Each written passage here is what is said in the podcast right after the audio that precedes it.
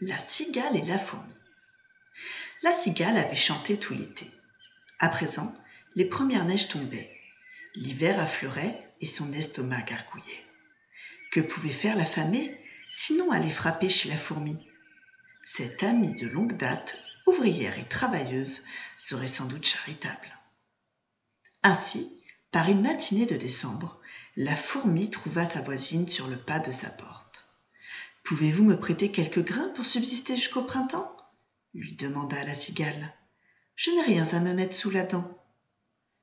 La fourmi lui répondit d'un regard noir. Le message était clair, c'était bien fait pour elle. La cigale s'apprêtait à repartir penaude lorsque son ami lâcha un profond soupir.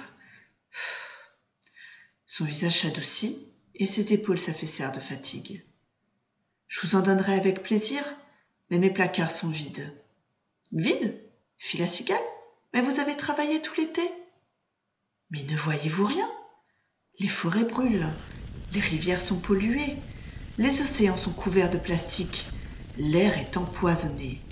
Partout, les animaux s'éteignent. Où pourrais-je bien trouver de quoi me nourrir? La cigale resta muette. Si la fourmi criait famine, la situation était critique. Généreuse malgré les manques, la fourmi invita son ami à passer l'hiver en son antre. Décembre serait interminable, mais en ces temps difficiles, une présence amicale était un atout considérable. Puis, en janvier, quelque chose changea.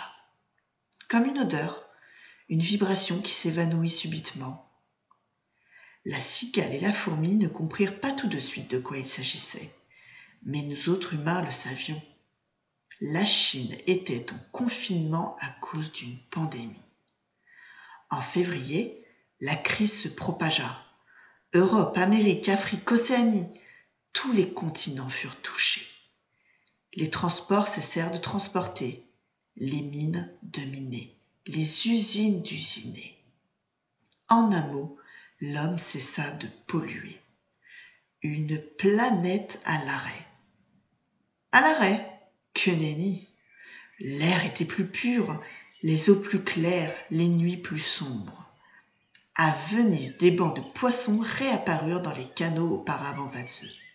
Dans les calanques, dauphins et rorquals nageant paisiblement furent observés au large de Marseille.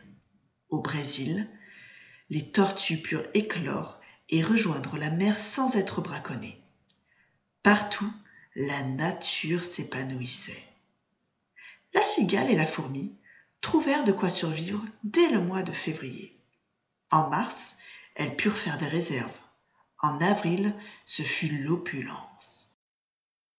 Puis, le confinement fut levé. Au début, ce ne fut rien. Le retour d'une odeur, d'une vibration à peine perceptible dans l'air. Mais quand la cigale croisa le regard de la fourmi, elle vit la même question dans les yeux de son ami. Aurait-elle à manger l'hiver prochain?